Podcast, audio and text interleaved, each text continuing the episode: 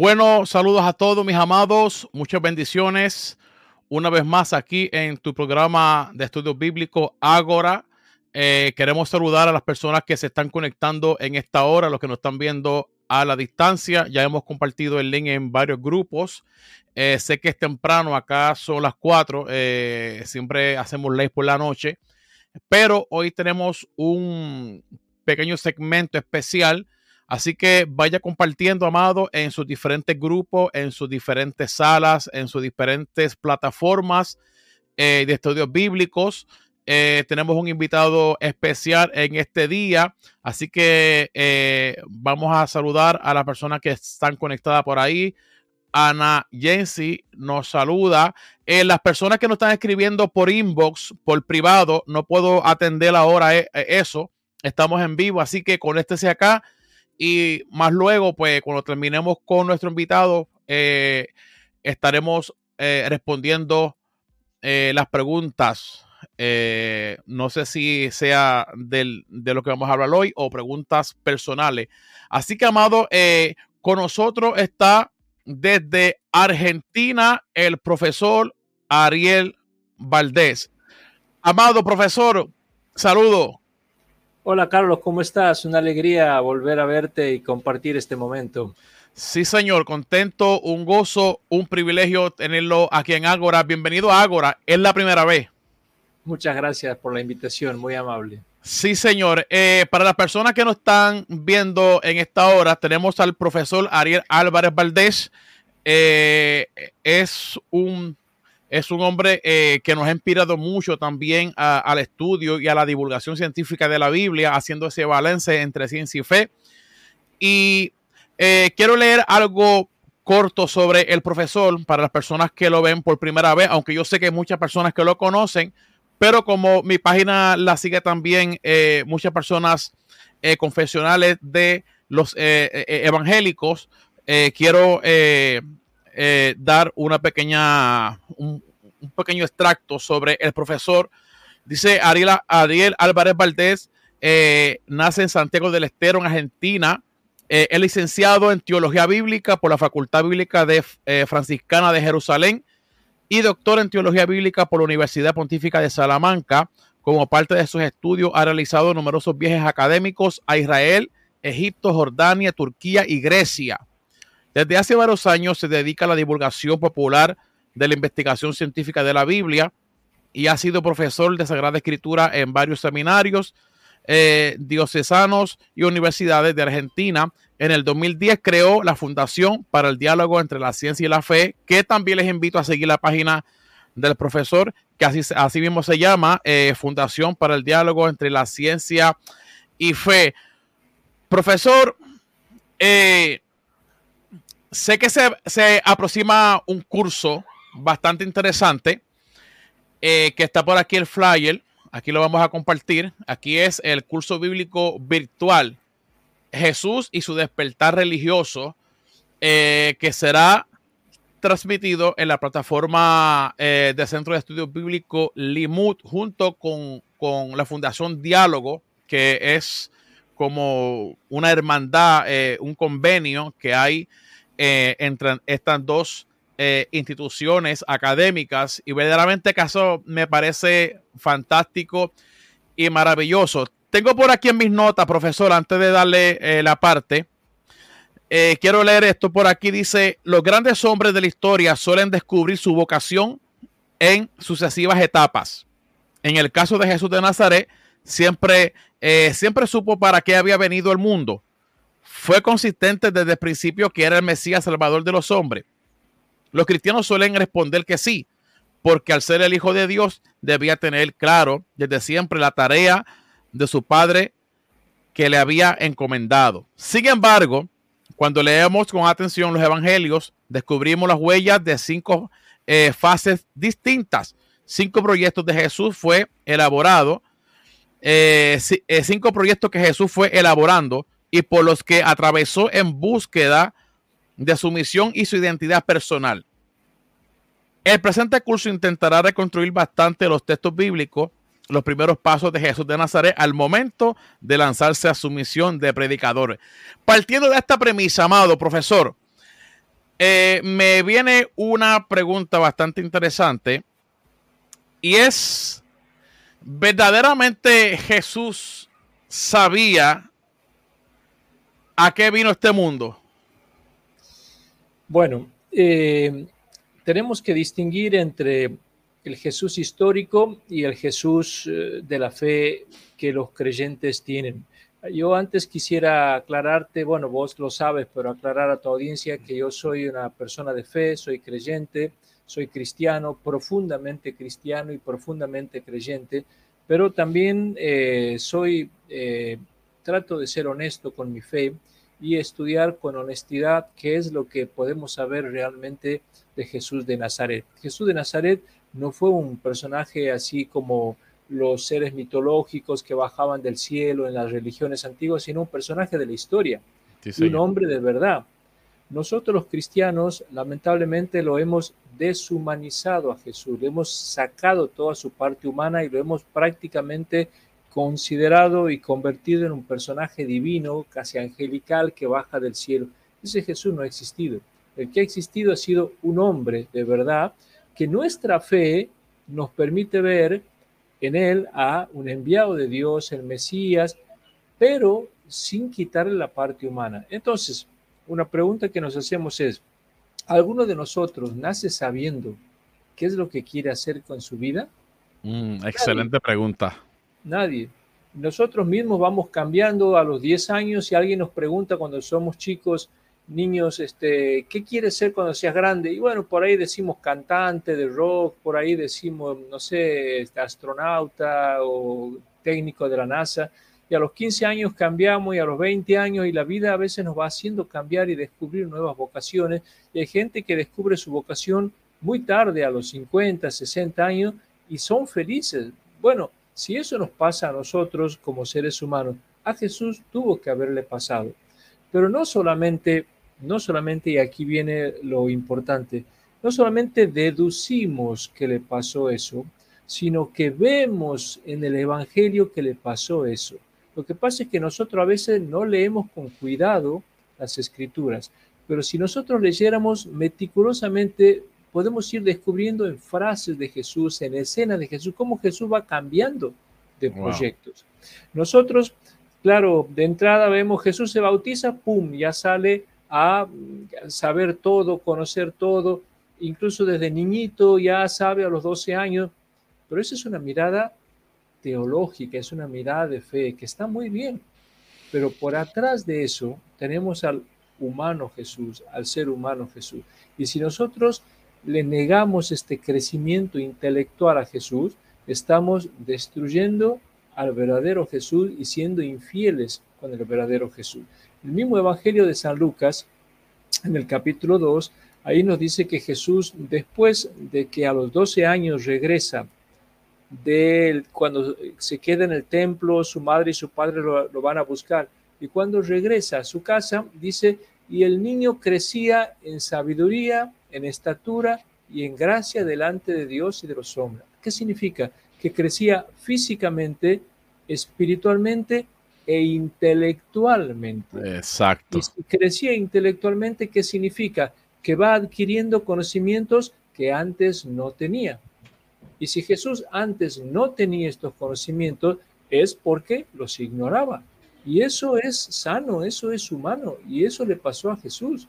Creer que Jesús supo todo de entrada y desde el principio, vuelvo a decir, es destruir la humanidad de Jesús. Y estamos siendo infieles a Jesús y al Evangelio. Entonces, nosotros partimos de la idea de que el Jesús de verdad, el Jesús de Nazaret, el Jesús humano, tuvo un progreso intelectual. Y dentro de ese progreso intelectual entra el ir descubriendo gradualmente su misión en la tierra, hasta que finalmente llega a su autoconciencia de lo que Dios le pedía, pero fue elaborando diferentes proyectos.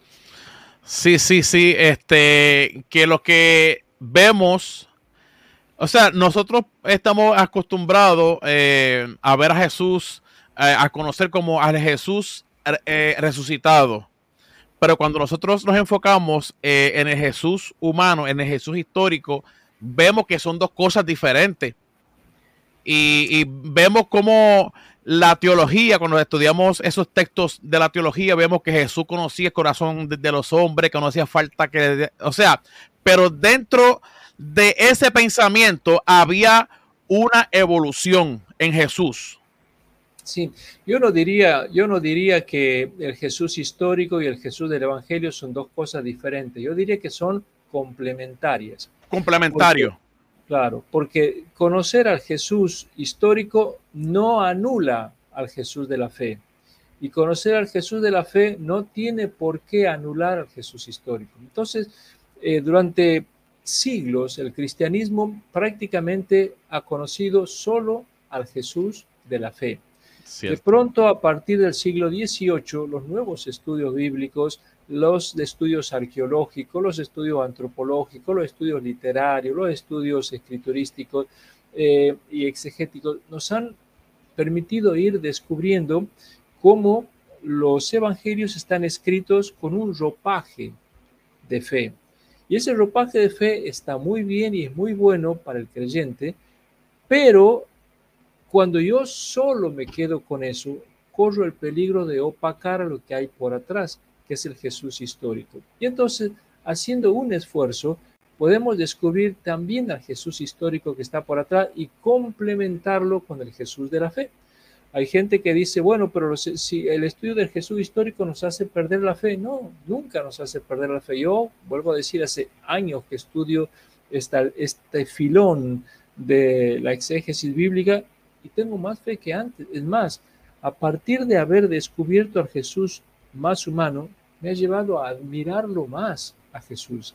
Me ha llevado y además me, me ha ayudado a descubrir más mis propias fuerzas, porque veo cómo Jesús humanamente hizo cosas extraordinarias y no las hizo porque era un mago, y no las hizo porque era un Dios con poderes eh, fantásticos, los hizo porque era un hombre que se jugó por la vida, por el mundo, por los hombres. Y nosotros a veces, creyendo que Jesús hizo todo eso por superpoderes que tenía, nosotros no hacemos nada porque no tenemos esos superpoderes. Cuando descubrimos que Jesús no actuaba con superpoderes, sino con un superamor, y que nosotros podemos hacer lo mismo, en nosotros se despiertan una potencia, una fuerza, un horizonte, una perspectiva extraordinaria que nos permite hacer muchas más cosas de las que estamos haciendo. Por eso yo creo que descubrir el Jesús histórico no es solamente conocer más de historia, es también conocer más de mí mismo. Y yo como seguidor de Jesús, me, es como que me capacito para hacer más cosas de las que estoy haciendo. Muchos cristianos están, mm, por decir así una expresión, perdiendo su tiempo a la espera de que vengan mágicamente a solucionarle sus problemas, cuando Dios nos está diciendo, mírate en tu interior, dirigí tu mirada a tu interior y vas a descubrir los, los potenciales que encierras, porque eso es lo que le pasó a Jesús. Jesús no tuvo ayuditas extras, digamos así, de, que le, venían eh, teledirigidos. No, Jesús fue un hombre que se jugó por su vida, terminó dando su vida y terminó muriendo por lo que creía. Y, y, nos invita a nosotros a hacer lo mismo. O sea, Jesús creía tanto en su proyecto que terminó crucificado, desnudo, escupido y humillado. Y nosotros seguimos a ese Señor. Y queremos ir por la vida tranquilamente, con la, que nos aplaudan, que no... No, Jesús ha dicho, si ustedes me siguen a mí, van a terminar como yo. Y entonces nosotros tenemos que aprender que si seguimos a un hombre que murió crucificado y desnudo, tenemos que jugarnos nuestra vida también. Excelente. El profesor, siguiendo esa línea eh, de que Jesús va eh, redescubriendo eh, su vocación, este, podemos decir que Jesús como hombre tuvo que recurrir a literatura arabínica del pasado para fomentar sus ideas. Así es, eh, Jesús eh, no solamente fue un hombre muy religioso y muy espiritual, sino, como vamos a descubrir en este, vamos a ver en este próximo curso, fue un hombre, un gran buscador, un gran buscador de la verdad. Por eso fue elaborando y cambiando de proyecto no se contentaba con haber llegado a un punto o haber logrado algo. Y esto es otro ejemplo que nos da a nosotros. No contentarnos con que ya hemos hecho este logro.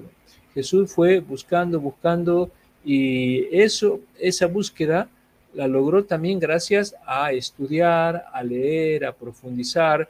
Claro, en aquel tiempo no había, y menos en su pueblito humilde de Nazaret, no había bibliotecas y, no había internet donde consultar, pero había eh, una sinagoga que le permitía conocer algunos libros, sobre todo probablemente la Torá, o sea, el Pentateuco, y los otros libros de lo que nosotros llamamos la Biblia hebrea.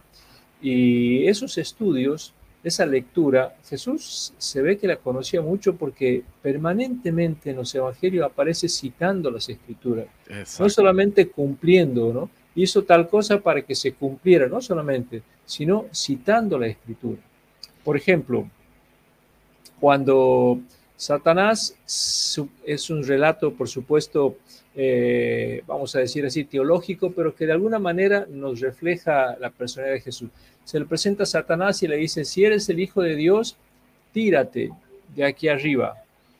¿Por qué? Porque está escrito en un salmo que Dios va a poner las manos y va a mandar a un ángel para que ponga las manos y no te pase nada. Lo dice la Biblia. Jesús dice, sí, pero en otra parte de la Biblia dice, no tentarás al Señor tu Dios. O sea, Jesús no solamente sabía bien la Biblia, sino sabía qué partes de la Biblia usar. Con esto nos muestra que no da lo mismo cualquier parte de la Biblia. Esto lo dice la Biblia, sí, pero ¿por qué tengo que aplicar esto y no lo otro? ¿Y por qué lo otro y no lo de más allá? O sea, no siempre cualquier parte de la Biblia sirve. Y esto Jesús lo pudo saber por el gran conocimiento bíblico que tenía. Y sabía la ocasión en la que la palabra de Dios puede iluminar la realidad. Y eso lo, uno lo logra cuando no conoce mm, su formación bíblica, no está formada de puchitos, no sé si se dice puchos, o sea, pedacitos de Biblia salpicados, oh, sino una mirada global, completa de, de la Biblia.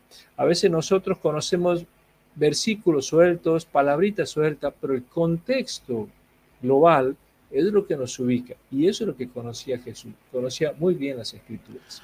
¿Usted cree, profesor, que, Jesús eh, eh, en algún momento haya conocido la literatura intertestamentaria, que es la plataforma para muchas doctrinas del Nuevo Testamento?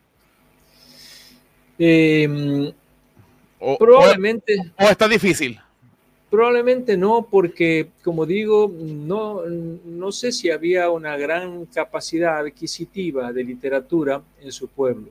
Nosotros oh, tenemos que tener en cuenta que Jesús prácticamente no salió de Nazaret eh, en, su, en su adolescencia y en su juventud, vivió ahí. Esto lo sabemos porque en el capítulo 6 de San Marcos, en los versículos 3, 4, cuando Jesús va a predicar a Nazaret, y la gente se asombra de su sabiduría, comentan y dicen, pero ¿de dónde le viene a este hombre la sabiduría? ¿No es este el hijo eh, de María eh, y sus hermanos no están aquí entre nosotros? O sea, la gente se asombra de que alguien que no ha salido del pueblo sepa tanto. Si Jesús hubiera ido a estudiar a una universidad de Egipto o a una universidad, no sé, de Transjordania o de Siria, la gente no se asombraría porque diría, ah, claro, entendemos de dónde viene la sabiduría, ha estudiado, ha hecho cursos. Pero si la gente se asombra de la sabiduría y nombra a sus hermanos y a su madre de por ahí, significa que Jesús no había salido del pueblo. Y si no había salido, su sabiduría le venía de su reflexión, de su capacidad inventiva, de su propia genialidad. Jesús fue un genio literario, más allá de que uno crea que es hijo de Dios y todo eso, que yo lo creo, pero más allá de eso, humanamente fue un genio literario. Tuvo unas parábolas, unas, una creación, una inventiva genial. Y muchos grandes eh, hombres de la historia, pongamos Leonardo da Vinci, Leonardo da Vinci ni siquiera fue a la escuela y fue un inventor extraordinario. Cierto. Y así como eso, eh, hay gente que ha sido, han sido genios sin haber tenido que estar formateados por unos estudios oficiales de una universidad. En ese sentido, entonces, mm, probablemente Jesús no tuvo la ocasión de conocer alguna literatura abundante. Cierto que Nazaret estaba cerca de una ciudad llamada Séforis, que era la capital de la Galilea durante un tiempo. Eh, después se traslada a la capital, a la ciudad de Tiberíades. Y bueno, a lo mejor habría algunas bibliotecas ahí, a lo mejor podría haber ido, pero lo más probable es que no haya tenido muchas ocasiones de hacer estos estudios más amplios. Ok, profesor, eh, tengo dos últimas preguntas eh, para ver si este nos arroja un poquito, aunque sé que en el curso, así que lo que me están viendo, ya mismo vamos a poner el flyer para que ingresen a ese curso. Yo voy a estar ahí personalmente, no, no me pierdo un, curso de Ariel. Créeme que la inversión que usted va a hacer en este curso de profesor vale la pena y no se arrepentirá. Lo, digo por experiencia. Profesor, hay una parte en el Evangelio de, Marcos eh, donde, déjame ver si lo puedo buscar por aquí. Vamos a buscar aquí la Biblia rapidito.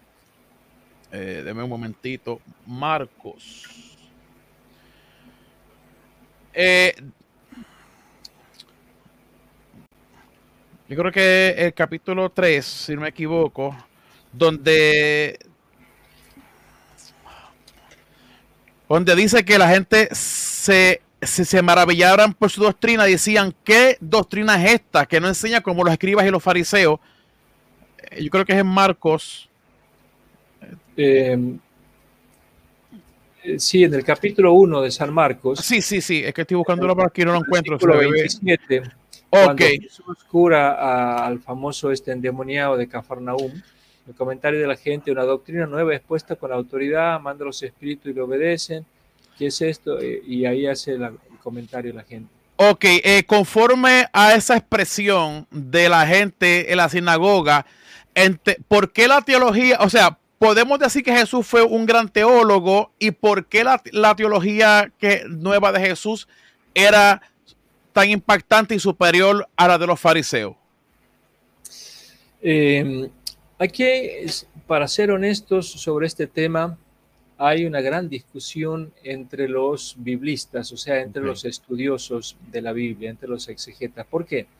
Porque algunos biblistas dicen que Jesús nunca dijo nada nuevo de lo que Jesús decía coincidía prácticamente con lo que los demás rabinos de su época decían. Acuérdense que Jesús humana, eh, humanamente, o sea, culturalmente era un rabino. Un, rabino.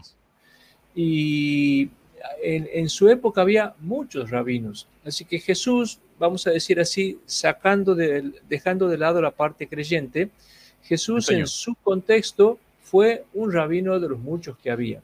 Y algunos biblistas dicen que Jesús nunca dijo nada nuevo, que toda su doctrina ya la decían otros rabinos, que sus dichos ya aparecen en boca de otros maestros. Bueno, yo no estoy muy de acuerdo con eso. Yo creo que Jesús sí fue original en muchas de las cosas que decía.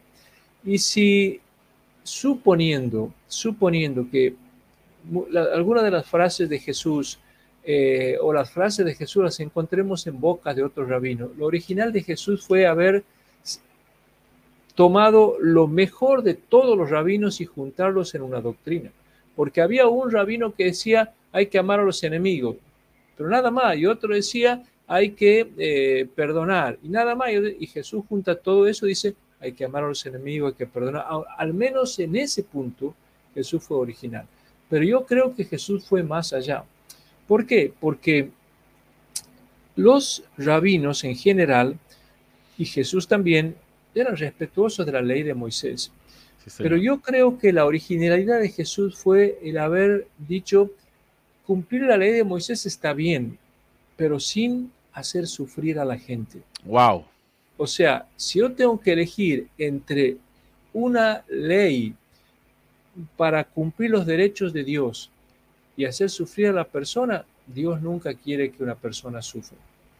O sea, Dios no necesita que yo cumpla leyes sufriendo yo para que Dios quede bien.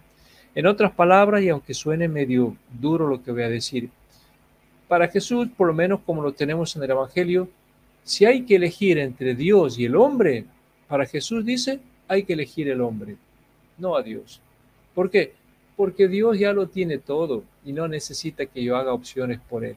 Tenemos, por ejemplo, la parábola del buen samaritano. Bajaba un hombre de Jerusalén a Jericó y cayó en manos de unos ladrones que lo golpearon, lo robaron, lo dejaron todo. Pasaba un sacerdote. ¿A dónde iba? Al templo. Prefirió el templo. Wow. Pasaba un levita. ¿A dónde iba? Al templo. Prefirió el templo. Pasó un samaritano y lo eligió al hombre. O sea, Jesús dice, los dos, las dos personas que eligieron a Dios se equivocaron. Había que elegir al hombre. Lo mismo dice el Evangelio de, eh, Mateo en el capítulo 5, en el Sermón de la Montaña. Si vas a presentar tu ofrenda ante el altar y te acuerdas que tu hermano tiene algo contra ti, deja la ofrenda en la puerta. Dios no la necesita ni Dios tiene apuro. Tu hermano sí tiene apuro. Tu hermano tiene el apuro de tu perdón, de tu amor, de tu reconciliación. Dios no. Deja la ofrenda en la puerta y vete a reconciliarte con tu hermano. Y después, en todo caso, vienes. ¿Por qué? Porque siempre hay que elegir al hombre. Entre Dios y el hombre, la opción es el hombre. Y esa fue la gran diferencia con los demás rabinos. Para todos rabinos, entre Dios y el hombre, siempre Dios. Primero Dios, primero Dios. Jesús dice, no, primero el hombre, porque Dios no necesita nada de mí. O sea, la necesidad que, o sea, al decir que elige el hombre, Jesús está diciendo, elijamos la necesidad, suplir, cubrir la necesidad. Exactamente. Si yo tengo que cubrir la necesidad de Dios y la del hombre, primero está el hombre, porque en el hombre está Dios. En la parábola de Mateo capítulo 25, versículo 31, la famosa parábola del fin del mundo, porque tuve hambre, me diste de comer, tuve ese, Señor, ¿cuándo te vimos? Con hambre, con sed, te ayudamos. Cuando lo han hecho el menor de mis hermanos, a mí me lo han hecho. Por lo tanto, dice Jesús, cualquier favor que yo le hago a un ser humano, estoy eligiéndolo a Dios sin darme cuenta, porque Dios está dentro de toda persona. Por eso, entre Dios y el hombre, hay que preferir al hombre. No nos pongamos nerviosos. Eso es. Eh, pues, eh, eh, amado profesor, tenemos varias personas aquí que nos están saludando y muchas personas los están saludando, así que vamos a mostrar los saludos para que la audiencia no se me ponga nerviosa. tenemos a uno de nuestros panelistas aquí en Ágora, Jorge Berli, nos saluda. compañero, también otro panelista, saludos a Carlos y al profesor Ariel Álvarez. Saulito también nos saluda. Eh, Eduardo Dupre eh, dice saludos al profesor Ariel Valdés y Carlos. Este Ariel González dio un comentario. Este, seguimos con los saludos. Saludos, hermanos Carlos, nuevamente desde Argentina. Bendiciones. Eh, saludos desde Colombia. Henry Maturana Rojas. ajá. Entonces, tenemos por aquí Pablo Díaz nos saluda desde México. Daniel Palomo nos saluda desde Argentina. Hay, eh, bueno, el paisano. Ah, ah, qué bueno. Paisano, sí. El paisano de allá. Este, dice por aquí, al señal a don Jesús nunca podremos lograr que la gente lo conozca de manera integral y no solo del teológico, solo del histórico. Un buen comentario. Este, tenemos por aquí eh, felicitaciones por esta gran entrevista al invitado. Saludos Julián Esteban. Eh, José Meluna saluda al profesor. Este, a Ana Luz nos saluda. Esteban Brown, saludos al doctor Ariel. Eh, es un estudiante de, de también. Siempre está pendiente a, los cursos tuyos, varón. Esteban y su señora, sí, les mando muchos saludos. Sí, sí, siempre están ahí activos con, las lecturas y eso. Eh, Kelvin, saludos, muchas bendiciones. Eh, dice por aquí, wow hermano, el maestro lo acaba de romper. no se pongan nerviosos, tranquilo, tranquilo. que, todavía no, no estamos en el curso. En el curso es que nos vamos a gozar. En el, curso es donde verdaderamente, ah, dice interesante conversatorio, saludos. Oye, tenemos la gente activa, tenemos 30 personas entre YouTube y Facebook conectadas. Eh, ajá, desde México, Colombia, Eh, el, doctor Irak dice, en amar al prójimo podemos expresar lo, uno de los atributos comunicables de Dios, su bondad. Excelente comentario. Este, profesor, algo más que añadir, varón, antes de poner la promoción. Eh, no, simplemente quiero felicitar a los que, a todos los que no se quedan con lo que han aprendido de chicos o en la escuela dominical o en la catequesis, sino que siempre están buscando conocer más, no solamente de estos cursos, leyendo libros, buscando publicaciones, leyendo artículos, esa inquietud de estar siempre buscando y no quedándose, creo que es una señal de, salud mental y de salud de fe. Cuando Jesús discutía con los fariseos o incluso con los discípulos de Maús, le dice, pero no han leído ustedes las escrituras, como diciendo, tienen que estar siempre leyendo y siempre buscando. Y entonces es de valientes animarse a estar siempre buscando aquellas cosas que el Espíritu Santo nos va renovando en la iglesia. Y los felicito a todos aquellos que están en la búsqueda. Excelente. Hay una pregunta por aquí eh, para usted, profesor. Dice, bendiciones hermano, ¿el doctor Ariel tiene página o cómo lo podemos encontrar? Bueno, eh, yo tengo, como muy bien ha dicho Carlos, una fundación que se llama Fundación Diálogo. En realidad el nombre completo es Fundación para el Diálogo entre la Ciencia y la Fe, porque yo creo que todo lo que viene de la ciencia es de Dios y lo que viene de la fe es de Dios y no se pueden contradecir la ciencia y la fe. Entonces hay que hacerla dialogar. Yo tengo una página de Facebook personal que se llama así Ariel Álvarez Valdés. Si ustedes ponen ahí, y entran, eh, los admitimos como amigos y todos los días ponemos una reflexión, una meditación, un comentario del Evangelio. Así que, y ahí también hacemos difusión de los cursos que tenemos. Y aparte de eso, tengo un, en YouTube un canal con videos que se llama eh, Ariel Álvarez Valdés, Fundación Diálogo. O sea, mi nombre y agregándole el nombre de la fundación. Si ponen Ariel Álvarez Valdés, Fundación Diálogo, ahí van a encontrar una serie de videos, algunos que hice hace varios años en un canal de televisión y otros más nuevos. Ese, ese, ese debate que usted, bueno, ese conversatorio que usted tuvo con el rabino eh, de allá de, de su ciudad. Berman. Ese varón, tremendo. Me gustó la parte primera cuando eh, pusieron los dos puntos de vista sobre la creación del Génesis. Que él habló desde el judaísmo y usted habló del, eh, usted expuso del, desde el modo histórico crítico. Sí. Eso fue exquisito y de verdad que fue una entrevista eh, súper y también otras antiguas donde usted está más joven, más flaquito. Eh, eh, con, el periodista Rogelio Yapur, sí. Sí, y hay unos temas calientitos. Ahí sí que nos ponemos bien nerviosos ahí. bueno, mis amados, curso virtual bíblico, Jesús y su despertar religioso. ¿Cuándo es esto? El martes 7 de febrero. O sea, faltan seis días. Ahí está el número de WhatsApp, amado, para que usted llame, se comunique con la persona que está coordinando esto. Ahí está el número, amado. No pierda esta gran oportunidad. Invita Fundación Diálogo y Centro de Estudios Bíblicos Limud del profesor César Silva. Así que en, dentro de seis días estaremos en esta experiencia que usted debe de estar allí. No se lo pierda, amado, por nada del mundo. Haga sus ajustes y créeme que este conocimiento académico nos va a sumar y nunca restar. Eh, así que, amado profesor, eh, gracias por este corto tiempo. De verdad que para mí es valioso esto. Eh, mi canal, yo intento divulgar todos estos avances académicos para que la gente entre en un conocimiento exquisito de la Biblia. Así que muchas gracias, varón, y nos vemos en el aula. Gracias a vos, Carlos. Gracias a todos los que nos están oyendo y a veces nos despedimos diciendo que Dios te bendiga. En realidad Dios siempre nos bendice. Sí, señor. Lo que hay que decir es que acepten las bendiciones de Dios, porque a veces no las recibimos. Así que a todos les deseo que acepten las bendiciones de Dios. sí, señor. Carlos, muchas gracias. Gracias a usted, varón. Chau, chau.